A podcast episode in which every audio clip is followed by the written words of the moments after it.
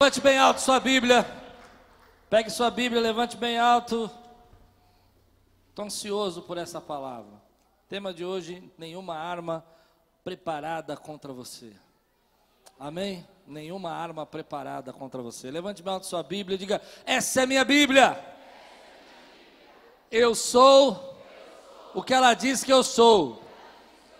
Eu tenho o que ela diz que eu tenho e eu posso o que ela diz que eu posso. Abrirei meu coração, deixarei a palavra de Deus entrar, e nunca mais serei o mesmo. Amém.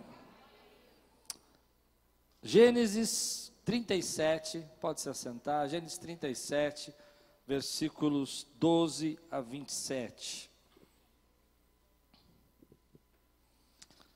Eu gosto muito, muito, muito, muito, muito, muito da história de José. Muito, muito, muito, muito. Toda vez que eu leio a história de José, eu, eu me identifico, eu, eu procuro coisas novas. Eu acho que é uma história de vida parecida com a vida de cada um de nós.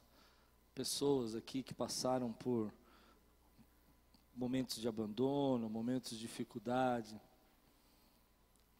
Uma história de virada, não é? Se você encontrou, diga amém.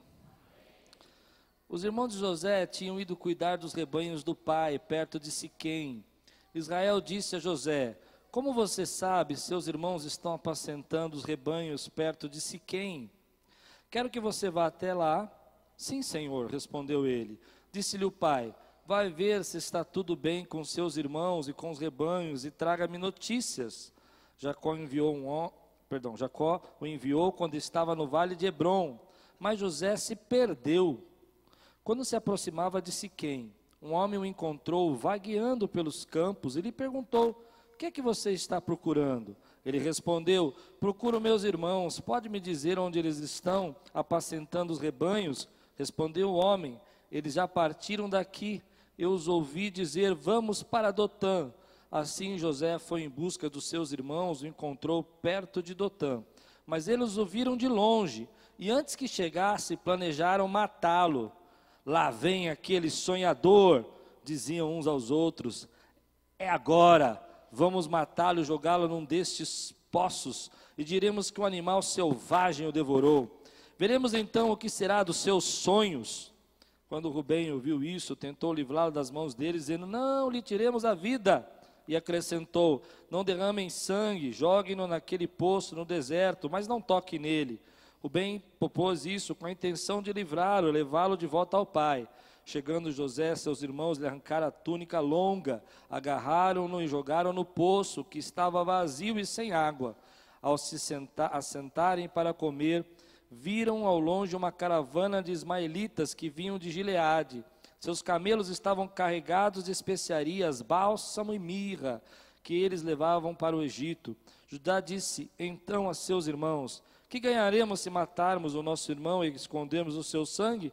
Vamos vendê-lo aos ismaelitas. Não tocaremos nele, afinal é nosso irmão e nosso próprio sangue. E os seus irmãos concordaram. Vamos orar? Senhor, fala conosco nessa manhã. Traz a tua palavra sobre as nossas vidas. Unge, Senhor, a nossa cabeça com teu óleo, transborda o nosso cálice, Senhor, para que possamos, Senhor, estarmos cheios da tua presença e enfrentar os desafios que a nossa vida tem. Em nome de Jesus. Amém. Essa semana eu estava pensando que todos nós temos as nossas batalhas.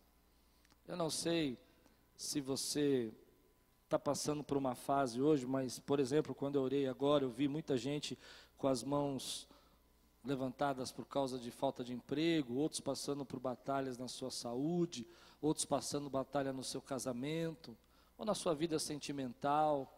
Alguns passam batalhas, por exemplo, por curtos períodos de tempo, aquelas batalhas que vêm assim na tua vida e você rapidamente sente uma, uma resistência contrária a você, e você tem que enfrentar aquilo e tem que passar por aquilo. Outros têm uma batalha longa, uma batalha de vida mesmo, uma luta que passam por anos e que eles enfrentam isso durante 10 anos, 15 anos. Quando eu olho para esse texto, vem no meu coração a batalha que José vai começar. Se você conhece a história dele, esse é o início da batalha da vida dele, que vai demorar pelo menos aí uns 17 anos para ele enfrentar tudo isso e chegar onde Deus tem planejado na vida dele. E é interessante que tudo começou porque ele sonhou. A Bíblia fala que ele teve um sonho, um sonho onde é, os seus irmãos e o seu pai se encurvavam diante dele, e ele então não entendia esse sonho. Primeiro ele sonhou que seus irmãos se reuniam ao redor dele como feixes e se encurvavam. Depois o sol, a lua, as estrelas se encurvavam.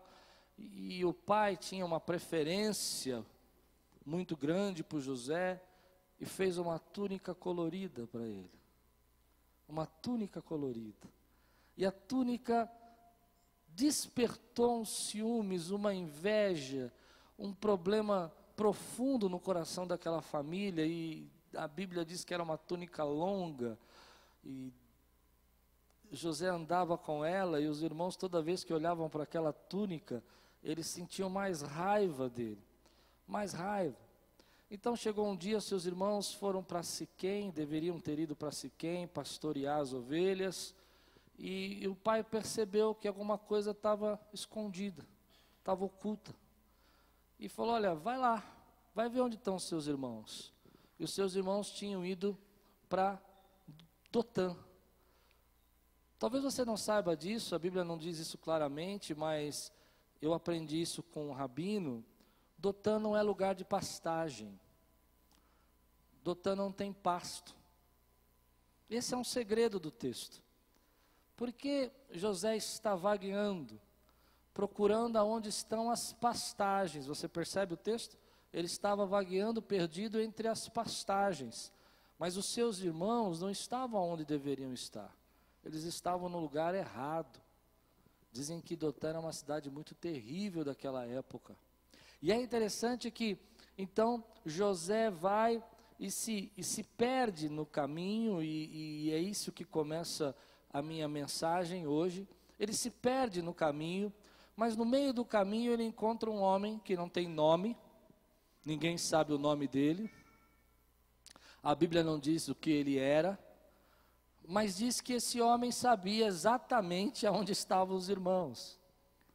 E indicou perdido José perdido, digo, disse, olha, teus irmãos disseram que não iam ficar aqui mais não, eles foram para Dotã. E aí vem no meu coração a primeira mensagem de hoje. Quando nós temos encontros na nossa vida, ou desencontros, que nos levam para destinos que nós não gostaríamos de viver. Porque se José não tivesse encontrado esse homem, que ninguém sabe o nome, ele teria voltado para casa ele teria ido embora, porque ele não teria achado seus irmãos. Mas nesse desencontro que ele encontra esse homem, parece que o destino de José começa a ser traçado. Parece que é uma coisa que ele tinha que passar. E quantos de nós reclamamos na nossa vida por uma decisão, por um encontro, por um momento, por uma escolha, por uma decisão que você tomou na tua vida e que você lamenta até hoje. Ah, se eu não tivesse encontrado esse homem, esse quem. Ah, se eu não tivesse cruzado aquela linha. Ah, se eu não tivesse perguntado para ele, eu teria voltado para minha casa, eu teria ficado onde eu estava. Muita gente carrega na sua vida um peso de coisas que aconteceram no seu passado por causa desses encontros. E eu confesso com você que durante muito tempo, uma experiência pessoal minha, eu carreguei isso.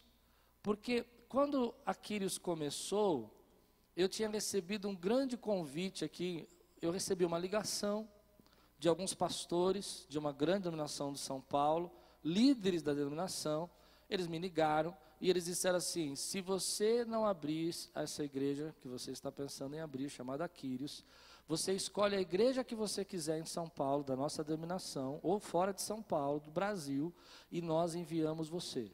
Mas se você abrir essa igreja, esquece de nós. Foi o telefonema que eu recebi. assustador. E na época eu fiquei pensando, não, mas eu, eu, Deus tocou meu coração de abrir essa comunidade. Então, se você abrir, não ponha o nome da nossa denominação, porque se você puser, você vai ter problema. Pense bem, qual é a igreja que você acha mais bonita em São Paulo? Vá lá, o pastor vai te receber e você vai ser pastor lá com ele. E eu disse: não. Hoje você diz glória a Deus. Hoje você diz glória a Deus. Mas quando comecei a abrir uma porta de uma garagem, onde cabia um carro, onde o banheiro era do lado do púlpito, os irmãos entravam para ir no banheiro e falavam, paz do Senhor, e entravam para ir no banheiro, enquanto eu estou pregando. Não, você precisa entender isso, eu estou pregando aqui, o banheiro é ali, a pessoa está falando comigo aqui, e o banheiro é lá. Ele entra, sai, lavando a mão, continua ouvindo a palavra. Ah, vocês não estão entendendo o que eu estou falando. E aí você começa a dizer: por que que eu não tomei a decisão tal? Por que que eu não fui na direção tal?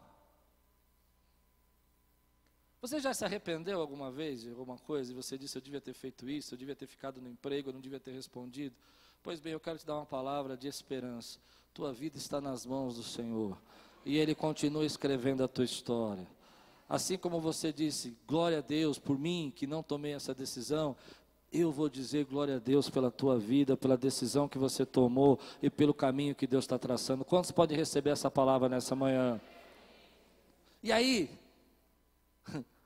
vem José, vem José, porque agora ele sabe onde está o caminho. Você precisa entender o que eu quero pregar, porque isso é muito importante para o final da mensagem. Preste atenção o encontro leva José aos irmãos.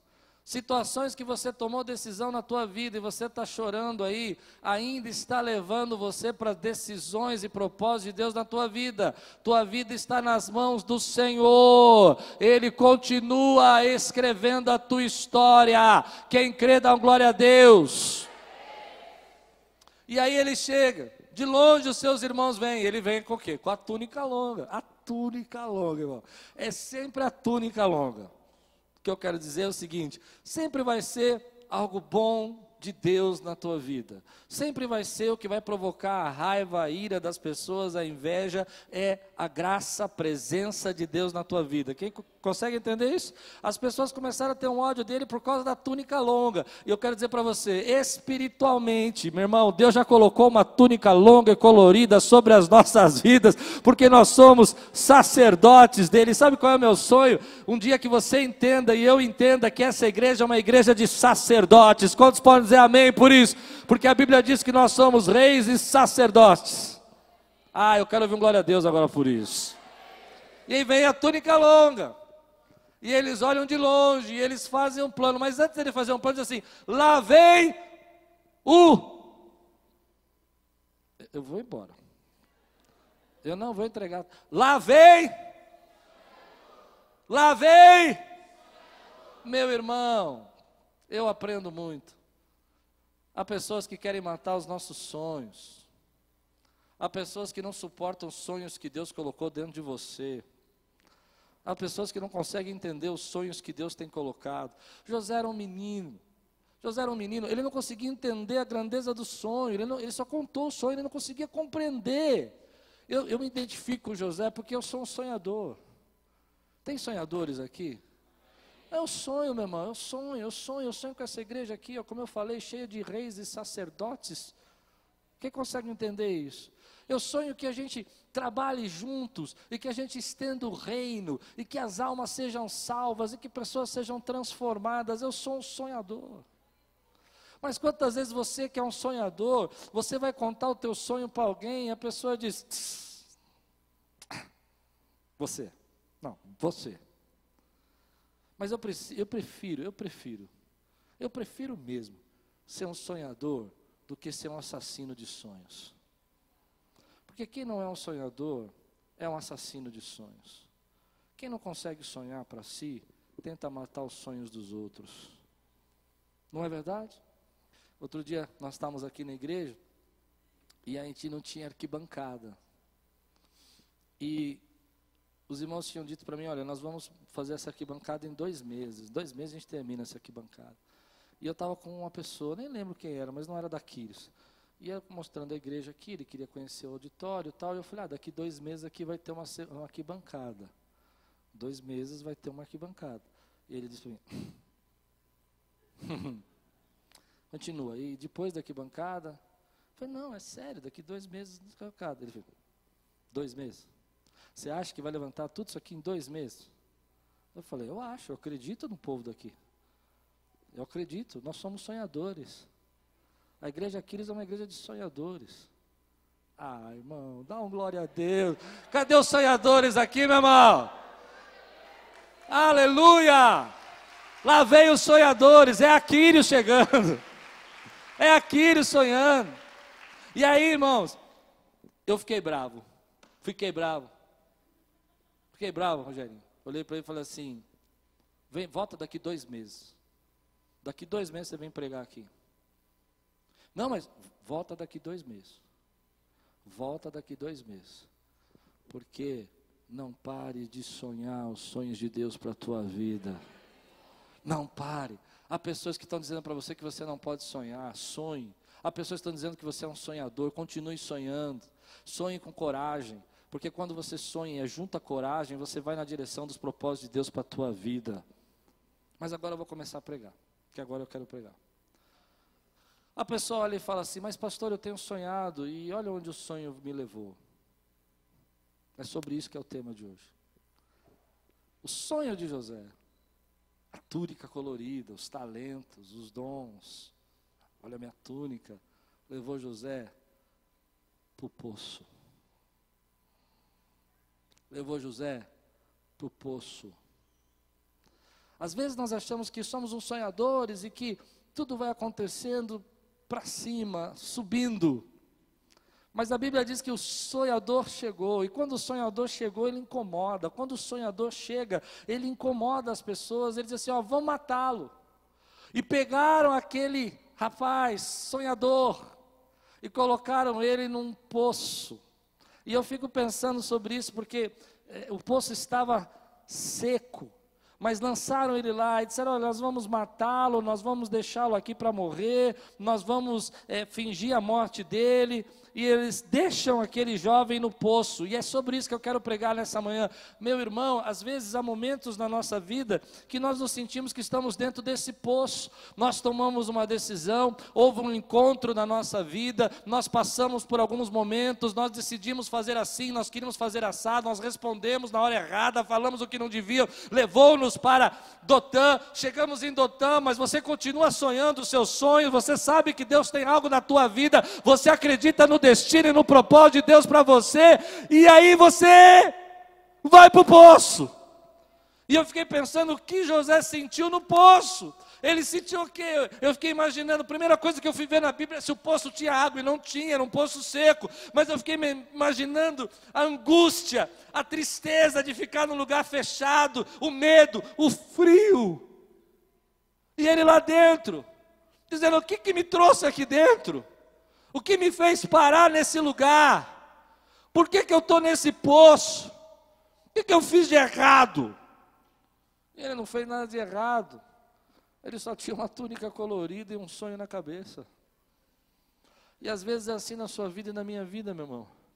Antes de você chegar no propósito ideal de Deus, antes de você chegar no destino que Deus tem para você, tem poço. Quando a gente diz que está passando uma dificuldade muito grande, a gente fala assim, pastor, você não sabe, eu cheguei no fundo do poço. Não é assim que a gente fala? Quando a gente está passando uma angústia muito grande, pastor, eu me sinto dentro de uma cova, não é? Parece que eu estou aqui, ó, soterrado. E aí vem no nosso coração que a nossa vida terminou, que você não deve sonhar mais, porque sonhar te levou ao poço. Pois bem, hoje nessa noite eu quero ministrar, nessa manhã eu quero ministrar algo na tua vida em nome de Jesus.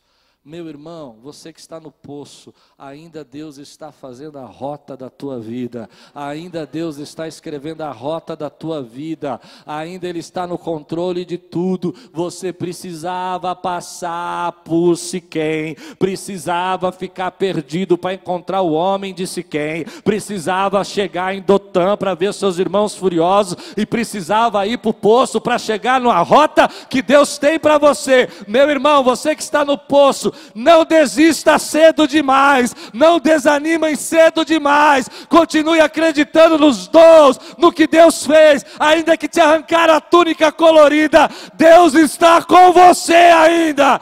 Quem entende esse mistério, dá glória a Deus. Porque tem gente que quer arrancar a túnica colorida da gente. Você entende isso que eu estou ministrando? Tem gente que quer arrancar a túnica da gente, mas pode arrancar pode tirar a tua túnica, pode dizer que você não é, mas não pode mudar a rota que Deus traçou na tua vida, mas não pode mudar a rota que Deus tem para você. Se você crê, fica de pé no teu lugar agora, dá um glória a Deus dentro desse poço que você está. Brada aí! Brada dentro do poço, meu irmão. Aleluia. Aleluia. Glória a Deus, pode sentar. Se eu pudesse dizer uma coisa para José, eu diria para ele: José, eu tenho um versículo para você. Eu tenho uma palavra de Deus para você. E o versículo está em Isaías 54, versículo 17. Nenhuma arma forjada, nenhuma arma forjada de ira, nenhuma arma forjada de ódio, nenhuma arma forjada de inveja, nenhuma arma forjada de vingança, de morte, de ciúmes, de malignidade, nenhuma arma forjada contra você, José, prevalecerá.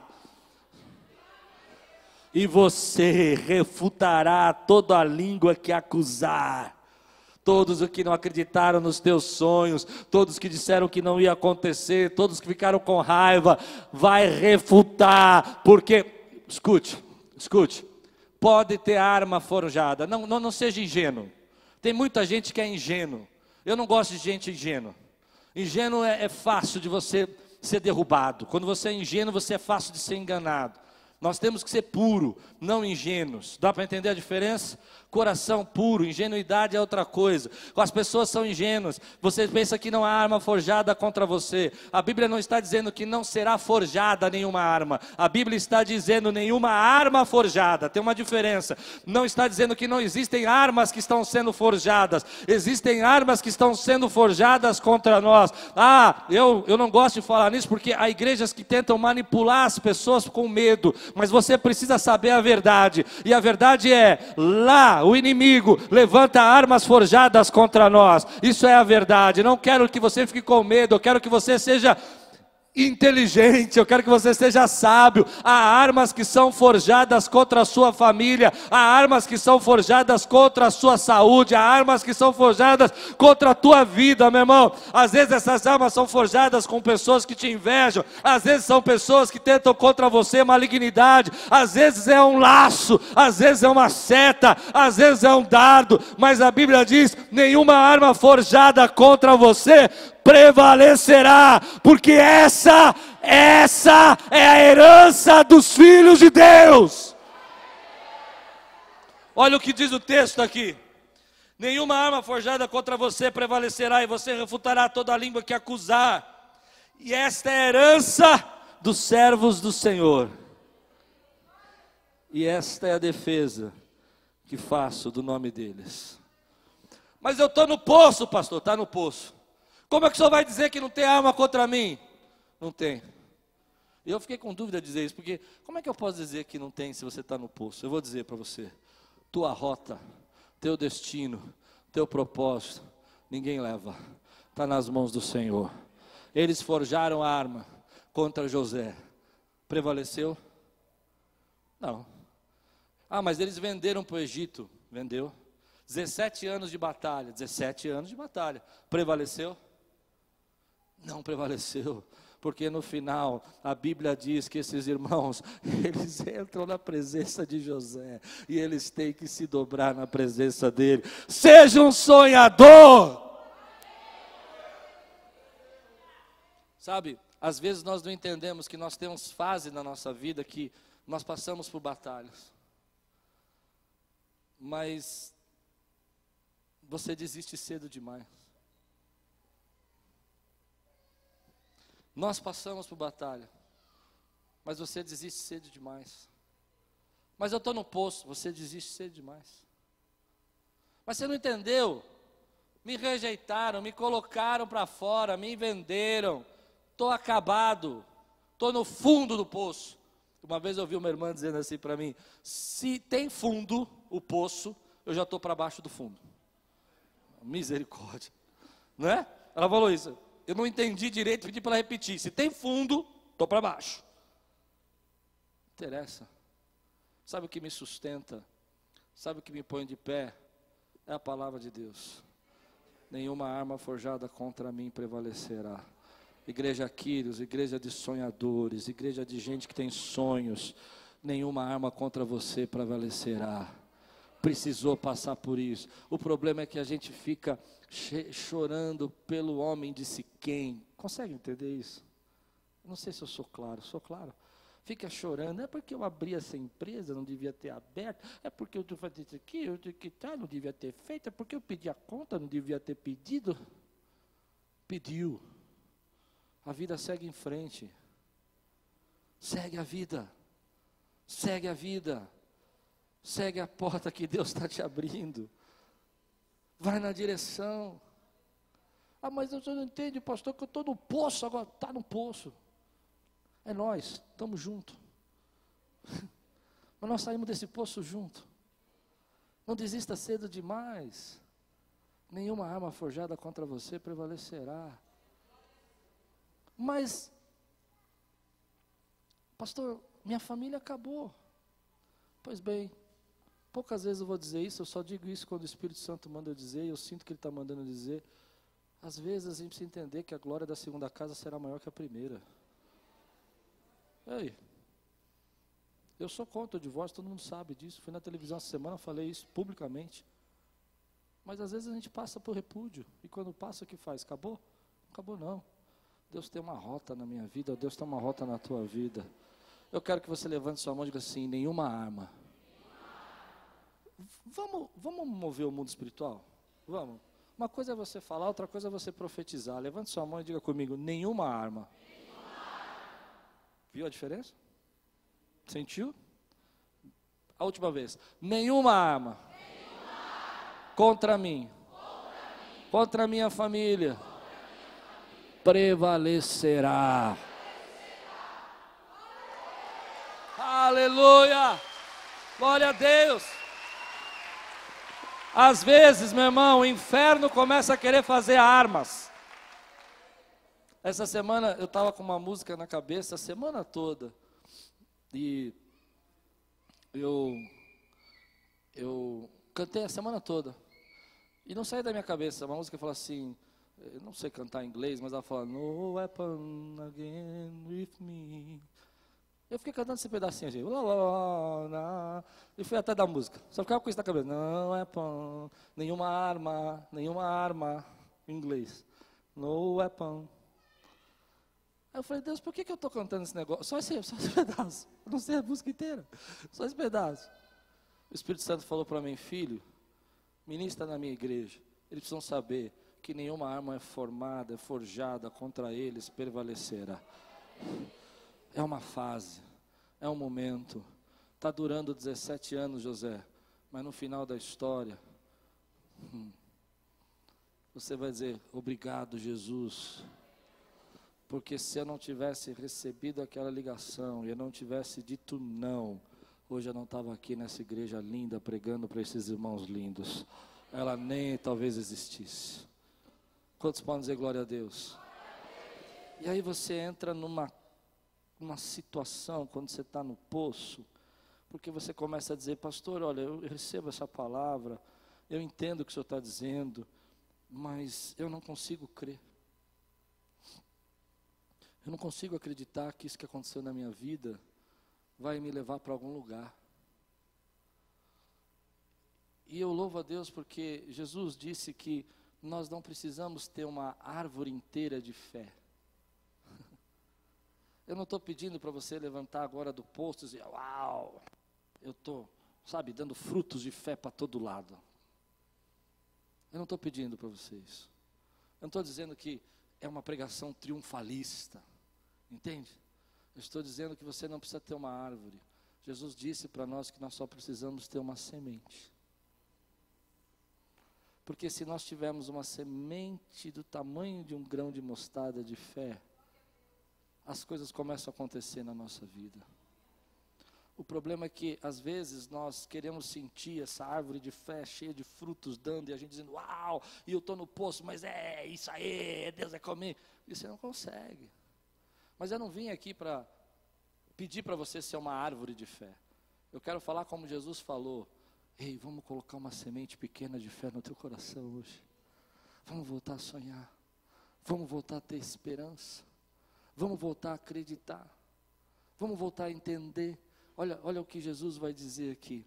Ele fala assim, Lucas capítulo 17, versículo 6. Ele respondeu: Se vocês tiverem fé do tamanho de uma semente de mostarda, às vezes nós ficamos pensando que nós precisamos ter muita fé, muita coragem, muita coisa no coração e dizer não, porque e às vezes não é isso. É só pegar essa semente e ativar ela. Ativar essa semente.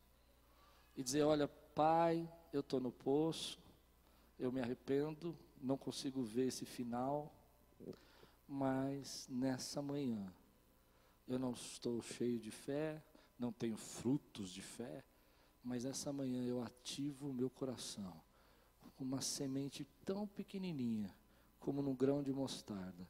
Eu creio que a minha vida está nas tuas mãos.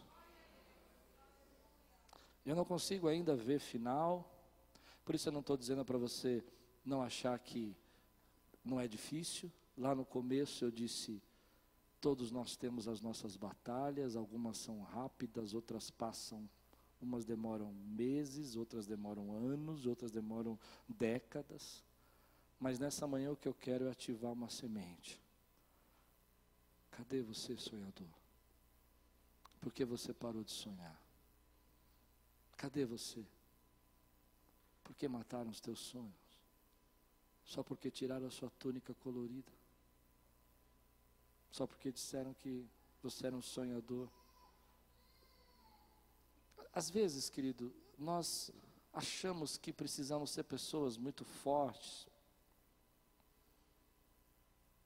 que nós não temos momentos de credulidade, de dúvidas, mas é difícil você ser forte no poço.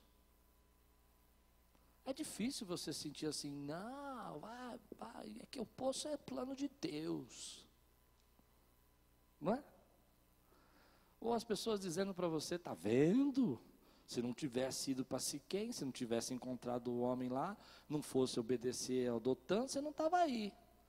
E você não sente mais a semente de fé. Jesus disse assim: Se vocês tiverem fé do tamanho de uma semente de mostarda, poderão dizer a esta moreira: arranque-se e plante-se no mar, e ela obedecerá.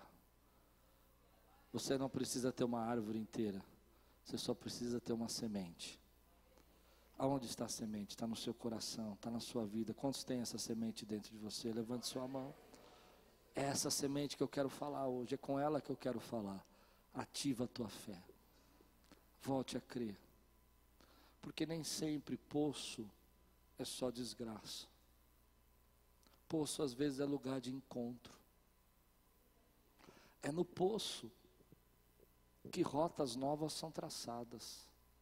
Se não tivesse poço, não ia para o Egito. Mas eu penso agora que poço é lugar de encontro, porque a Bíblia diz que certo dia Jesus tinha ido e importava para ele, era necessário, é o termo que a Bíblia diz, passar em Samaria. E ele vai depois de mais de 1.700 anos, no poço de Jacó, nas terras de José. E lá ele pega os seus discípulos e diz: Vão fazer compra. E ele fica sentado, cansado, esperando. Esperando uma mulher. Uma mulher que ia ao poço a meio-dia. Isso é para você entender. Meio-dia não se vai ao poço. Meio-dia o sol é muito forte. Meio-dia as pessoas já estão fazendo as coisas da casa, almoço. Essa mulher vai a meio-dia porque ela está escondida. Porque a vida dela é um poço. Ela não pode nem frequentar o poço para tirar água pela manhã, porque as pessoas sabem quem ela é. Ela já teve cinco maridos, cinco desencontros, cinco vezes perdida. E o sexto que ela tem Agora, nem marido dela é. Então ela vai escondida no poço. E é no poço que Jesus a espera. Quando ela chega, Jesus olha para ela e fala: mulher, me dá um pouco de água. E aí começa a transformação, a mudança. E a mulher de Samaria vai ser a chave para que todos os samaritanos ouçam de Jesus. Acho que você não entendeu. O poço não é o fim. O poço é o lugar de encontro. O poço é lugar de transformação. O poço é lugar de deixar de ser José menino e começar a ser José plano de Deus. O poço é lugar de deixar de ser Maria, a mulher de Samaria, não sei o nome dela, a samaritana, e dizer: olha, a partir de agora, eu não sou mais essa mulher com buraco no coração, porque rios de água viva vão fluir dentro de mim. É no poço que Jesus nos encontra.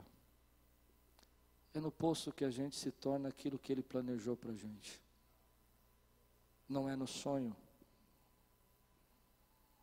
Não é quando você está tudo bem. Aliás, as muitas vitórias trazem as suas tentações. Nós achamos que só as derrotas trazem tentações, mas as muitas vitórias, eu já vi muita gente cair não por derrota, mas por sucesso. Porque no sucesso você deixa de ser aquilo que Deus queria que você fosse. Então você está no poço mas eu estou ativando uma semente de fé no teu coração. Porque nesse posto Jesus quer encontrar você. Nesse posto Jesus quer definir a tua nova rota. Nesse posto Deus quer levar você para o destino que Ele planejou para a tua vida. Olhe para trás. Olhe para a tua vida. Lembre de momentos que você se encontrou no poço. E foram esses momentos que Jesus encontrou você também no poço eu gosto de imaginar, é um pensamento meu, não está na Bíblia isso, mas que Jesus mandou os discípulos embora, ficou sozinho, não tomou água enquanto aquela mulher não chegou, porque ela esperava, ele esperava ela chegar. Ele sabia de tudo, ele é onisciente. Então ele cansado ficou esperando ela chegar. Ela falou, ele falou, essa é minha visão, minha visão, só minha eu marquei o um encontro com ela aqui no poço. Deus marcou o um encontro com você no teu poço. Deus marcou o um encontro com você no teu poço para mudar a tua história, para mudar a tua vida. Lá no poço, novas rotas são traçadas, o despertar do ministério dela vai acontecer. Lá no poço, o destino de José vai ser levado. Lá no poço, a mudança que não ia acontecer se Jesus não tivesse com ela no poço, vai acontecer. Eu quero orar por você. Eu quero terminar essa mensagem dizendo para você O poço é lugar de encontro. O poço é lugar de mudança de rota. O poço é lugar de recomeço. O poço é lugar de reaprender uma nova profissão, de reconhecer um novo tipo de trabalho, de aprender uma nova forma de viver, de entender uma nova forma de ser. O poço é lugar de melhorar coisas que você jamais ia melhorar na tua vida se você não tivesse no poço. Porque não seria necessário. Mas o mais bonito de tudo isso, eu quero que fique no teu coração, é que Jesus esperava essa mulher em frente ao poço. Jesus nos espera, está conosco no poço. Quantos recebem essa palavra hoje em nome de Jesus? Feche seus olhos. Eu não sei as suas batalhas. Eu não sei o que você tem passado. Eu não sei que poço que você enfrenta hoje. Mas eu creio que, que Deus tem sustentado você. E que nenhuma arma forjada contra você prevalecerá. E se nessa manhã você precisa, como eu às vezes, ativar essa sementinha de fé, não uma árvore inteira. Não dizer eu tenho todas as respostas, eu sei tudo que vai acontecer, eu sei porque tinha que passar por tudo isso, mas simplesmente dizer: Senhor, uma fé, como uma semente, um grão de mostarda. Eu desafio você a ficar de pé, eu quero orar com você, eu quero ativar essa fé no teu coração. Se Deus está falando com você, eu quero ativar essa fé no teu coração.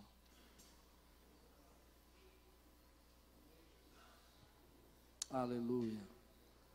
Queridos, você é um sonhador. Quantos são da Quires aqui? Diga aí, eu sou um sonhador. Eu tenho orgulho de pertencer a essa igreja sonhadora. Eu tenho orgulho de pertencer a uma igreja que sonha, que não parou de sonhar, que sonha em transformar vidas, que sonha em salvar famílias, que sonha em pregar o Evangelho, que sonha em ver cura, que sonha em ver pessoas sendo transformadas pelo louvor, pela palavra. Sonhe, meu irmão. Ative a tua fé. Ainda que os teus sonhos te levaram para o poço. Foi assim que Deus escolheu determinar a rota dele. Levante sua mão aqui. Só os sonhadores agora só os sonhadores. E diga: Senhor Jesus, traz de volta ao meu coração os sonhos que eu parei de sonhar. Torna os meus sonhos o meu objetivo. Santo Deus.